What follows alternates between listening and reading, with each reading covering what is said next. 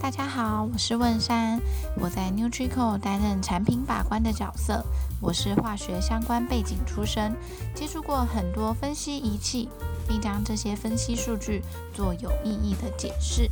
在这个节目中，我想用化学的角度和大家分享，如何在食品保健中找出最适合自己的。Hello，大家好，哇哦，一周又过去了。嗯，这一周啊，我要来和大家分享的是重金属。你知道食物中的重金属有多少吗？在生活中，一般民众基本上是很少直接接触到重金属，除非是工作环境啊，或是金属相关制造业的，或是化学相关产业，通常接触到的重金属会比较多。那如果是因为是工作环境接触到的重金属，也是因为我们看得到、摸得到，所以我们就会知道说，哦，我们必须要佩戴口罩，要戴手套，或是说要穿防护衣，来降低接触的风险，避免重金属直接导致我们身体中毒。但是呢，在饮食中啊，其实是很容易就吃进去我们看不到的重金属，所以这时候我们来认识食物中可能有哪些重金属就很重要哦。那一般来说，什么是重金属呢？我们会通称密度大于五的金属就叫重金属。那这次我要跟大家讨论的是主要五个重金属，分别是铬、砷、鎘、汞。铅这五个重金属呢，是我们新闻上会看到的食安事件。那我们就根据这五个大项目呢，来跟大家讨论一下，究竟这些重金属可以吃多少，可不可以吃，以及有哪些食物会含有重金属。那如果真的不小心吃了，吃到中毒了，我们有哪些的症状可以来判断呢？以及最后要告诉大家说，如果真的是吃到了重金属，又可以怎么样去帮助排毒代谢？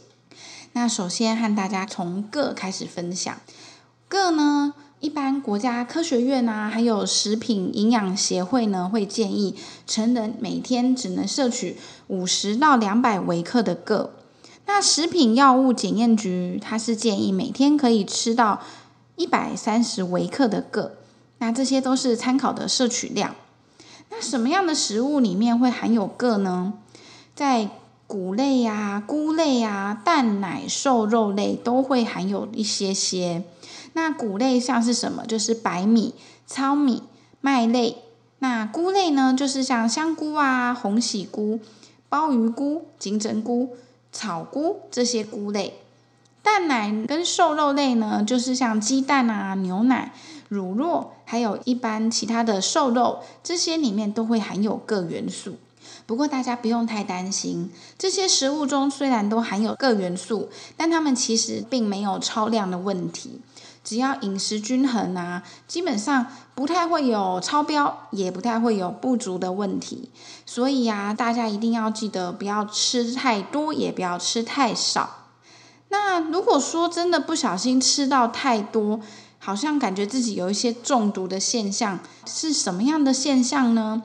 如果是因为饮食导致的中毒啊，有可能会有胃痛、胃炎，或是胃肠道溃疡，或是在更严重的，可能会有全身酸痛、乏力的状况。再来和大家分享的是下一个砷，砷呢，我们又可以吃多少？砷啊，在联合国粮食及农业组织，还有世界卫生组织。他们所定定的砷的标准是每周每公斤只能摄入十五微克，是蛮少的哦，是比铬还要再更少。可见啊，砷对我们中毒的影响其实是更高的，所以我们在这方面的标准会再设定的再更严格一点。那什么食物里面会含有砷呢？如果大家有听我之前的节目的话，应该就会知道，像是地下水。就是蛮多的砷含量来源，还有用这些地下水去种的稻米，也会因此有一些比较超量的砷的问题。但也不代表说只要是用地下水种的米就一定会有，大家还是必须要在购买的时候去看说，诶，这个的产地是哪里来的？诶，它可能是嗯、有没有经过什么检验标准？不可以直观的说用地下水这件事情来判断它是不是就是有砷哦。那如果说有砷中毒的状况，会发生什么事呢？可能会有皮肤异常，或是中枢神经病变，甚至可能有一些肝肾功能异常的状况。那更严重的，也许四五十岁，甚至老了之后产生的各种癌症的问题，也有可能是间接性这些重金属导致的。下一个是和大家分享的是格格呢，相信可能有些对食安问题、食安新闻比较注意的听众呢，可能会知道，在两年前，二零二零年。甚至在更久之前，其实或多或少有听过镉米中毒的这件事情。当时呢，有发现就是婴幼儿的吃的米饼，他们送验的时候有镉超标的问题，然后就引发食药署他们就是再去更严格检视鎘在每一个米制产品中的含量的问题。目前呢，就是反正嗯，也算是经过了这些事情之后，就是由食药署他们就是去参照了。不同的国外的一些像委员会啊，或是欧盟啊这种资料之后来定定了一个标准，就是如果是一般的原料米，它在不分年龄的状况下，每个月只能摄取零点四 ppm，也就是每公斤只能吃到零点四毫克。那这个部分食药署它参照的是国际食品法典委员会的资料。那刚刚说的这个数字呢，其实就换算比较好懂的，就是如果是十公斤的幼儿，他每个月呢，如果吃了六百二十五公克以上的米，才比较有可能会超标。那换算下来，就是相当于每天是吃二十一克。不过啊，食药署他们也有强调的，就是说，从目前检验超过六百件以上的这些米，将近一半的检测结果，其实它的镉的含量是远远低于零点四 ppm。这表示说，这些符合标准的米，他们即使是十公斤的幼儿，也可以吃超过六百二十五克以上。那这是每个月的啦。再来是，如果是婴幼儿的辅助食品，也就是人家说的副食品。这个呢，我们食药署呢参照了欧盟之后的资料，他们订定的比较严格的规定是每个月不能够吃超过零点零四 ppm，因为米之类的副食品对宝宝来说是直接吃进肚子里的东西，那就像是 baby，他可能四个月以后开始尝试副食品，我们就会给他一些像这样子的米饼。那如果说连婴幼儿吃了米饼，他们里面的镉含量都超标的话，那对宝宝的危害其实真的是很大，所以他们在这方面的标准是定的比较严格的。那如果撇除宝宝的，我们什么样其他的食物是会含有鎘类的重金属呢？比如说像是有受过镉污染的土壤中种植的农作物，就可能会有镉在食物里残留的问题。那再来就是，如果像是呃路上的动物吃到的牧草，或是饲料里面也含有镉的话，那这些动物里面的内脏，也就是肾啊、肝啊，它们的镉含量也是有可能会比较高。再来就是，如果有鱼类和贝类是生活在受过污染的水域，也是有可能会有摄取到比较多镉的问题。所以，其实从这些状况来说，就表示说，我们在挑选的时候，就是要非常注意它的来源。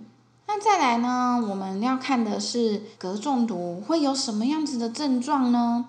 一般来说，如果是真的是急性中毒的话，会有恶心、腹痛、呕吐，甚至可能会有肝肾坏死的状况。那如果是比较慢性中毒的状况，就是像是肾病变。基本上，如果是从食物中摄取太多的鎘导致的中毒，都不太会是急性中毒啦。那再来下一个是汞，汞我们一天又可以吃多少呢？一般来说，我们会说吃到的汞是会有可能导致中毒的，是甲基汞。那一般来说，甲基汞含量可能超过一 ppm 的鱼类，最好呢每周是不能超过八十公克。那如果是在零点五到一 ppm 间的高汞鱼类，我们则是要控制在每星期只吃一百六十克以内。什么样子的鱼会有汞呢？刚刚提到的比较高标的一 ppm 的鱼，它则有可能是像鲨鱼啊、旗鱼，或是尾鱼，或是大西洋鳕鱼这种非常大型的深海鱼，这些东西呢都要尽量的少吃。那像是比较低一点点，含量约在零点五到一 ppm 的汞的鱼，大概是像鳕鱼、鯛鱼或是乌鱼这一类的。这些鱼种呢，虽然可以稍微多吃一点点，但是也建议不要吃太多。所以，如果真的很喜欢吃鱼的听众呢，建议尽量是小型的鱼类，不要挑选深海鱼类。如果说真的不小心汞中毒了，会发生什么事？其实跟刚刚提到的三三种重金属中毒也会有类似的状况，就是也许是头昏，或是身体发热不舒服，或是恶心呕吐、食欲不振、肚子痛不舒服，这些都有可能都是汞中毒的会产生的症状。好，那再来看大家最后分享的一个是铅，铅呢，它在一般食药署定定上。它是可以吃多少？它是只能吃零点二 ppm，也就是每公斤零点二毫克。这个是指每天哦，每天不要吃超过这些。那什么样的食物会有铅呢？大家最常见、最常听到的就是皮蛋。皮蛋里面呢、以前他们在制作皮蛋的时候，大部分都会使用到氧化铅。那除非说就是它有标榜是无铅皮蛋，那就就是它就是没有铅。所以如果真的不知道怎么挑皮蛋，那就尽量少吃，就不会有吃到铅的问题喽。那如果说像铅中毒可能会发生什么事？应该说哦，所有的刚刚提到的这五种重金属呢，大部分都是慢性中毒比较多，比较不会有突然摄取到太多，然后导致急性中毒的状况。那如果说就是诶有一点微量的铅中毒的时候，你可能会产生一些疲倦、嗜睡的状况。那如果你是在中度中毒的状态时，你可能会有头痛，或是记忆力丧失，甚至有时候可能会觉得说，诶我的胃里、肠胃里怎么会有金属的味道？这些就是有可能是铅中毒的状况。好，那和大家分享完，就是每一种重金属呢，大概可以吃多少的量？吃多少会超标，以及什么样的食物会含有这些重金属？之后我要来和大家分享的是，那我们要怎么做才能够帮助排毒代谢呢？毕竟我们没有办法完全的避免掉生活中饮食中的这些重金属，那我们就只能多去认识一些我们可以帮助排毒的方式，以避免说，哎，我们真的吃进去了，可是又没有办法把它排出去，这样子的话。一直累积在身体里的毒素没有办法排除，我们就会加速这些中毒的现象，加速这些就是可能得癌症的问题。首先呢，和大家分享的就是大家一定要多喝水。还记得，如果大家有听过我之前塑化剂的节目，就会知道说，多喝水呢是可以排除掉一些水溶性的塑化剂。那多喝水也是可以帮助身体排毒。那我们自然而然就有机会可以代谢掉这些重金属。那我们在除了多喝水之外，还有要做什么？我们当然也要摄取好的东西。什么叫好的东西？可能是膳食纤维，或是维生素 C。那什么样的食物里面是含有高膳食纤维跟维生素 C 呢？比如说五颜六色的蔬菜，有香味的蔬菜，香味是什么？香菜啊，大蒜啊。还有就是，比如说是水里的菜，海带、海藻、蓝绿藻，这些都是可以多吃的食物。这些高膳食纤维啊，高维生素 C 呀、啊，都可以帮助我们身体来代谢掉这些不好的物质。还有呢，也要适当的补充足量的蛋白质哦。不过呢，足量是指说最好是不要超过我们总摄取食物的三十 percent。那我们在选择的时候，也要尽量选择是有机栽种或是有机饲养的，相对来说，就是它在健康程度上一定是比较高一点点的。再来，还有就是一定要多样化摄取，不能够说只吃单一种，我们要尽量的就是从各种优质的蛋白质来源里面摄取，就是多元化摄取。那再来还有第三点，是要摄取好油来帮助排除坏油。什么样是好油呢？像是 Omega 三或是 Omega 九，这些就是属于不饱和脂肪酸里的好油。什么样的好油是含 Omega 九比较多呢？比如说苦茶油或是橄榄油。那 Omega 三呢，则是像是鱼油啊、亚麻仁油和紫苏油，这些都是比较优质的好油。再来最后一点，很重要的就是我们一定要常常运动。运动啊，不管是什么样子的运动，你可以去跑步，你可以去游泳，你可以去爬山，你可以去健身，只要是你喜欢的运动，你觉得你可以做的长久、持久的运动，帮助你流汗，帮助你排毒，帮助你活络筋骨，这些都是好的。那综合以上这些，跟大家分享的是，就是要告诉大家说啊，我们真的没有办法完全避免接触到重金属。所以，我们很需要做一个懂得选择的消费者。只有懂得选择，懂得知道说什么样子的东西对我们是有帮助的，去尽可能减少摄取到这些重金属危害的食物，我们才有可能活得更健康。呃，本集和大家分享的几乎都是食物中的重金属。那未来呢，有机会再和大家分享一下如何去挑选适合的保健品。以避免说原本是要保健补身体，反而吃进更多的重金属，就本末倒置啦，这样就没有帮助到自己的健康，反而离生病更近了。那感谢大家的收听，我们下周再见喽！感谢收听 NutriCore Feed，只想给你最适合的谢问山化学硕士。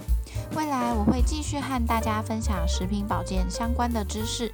若有任何想要了解的问题，都欢迎到 NutriCore 粉砖或 IG 留言，我都会看哦。NutriCore 营养的科学，我们下周再见哦。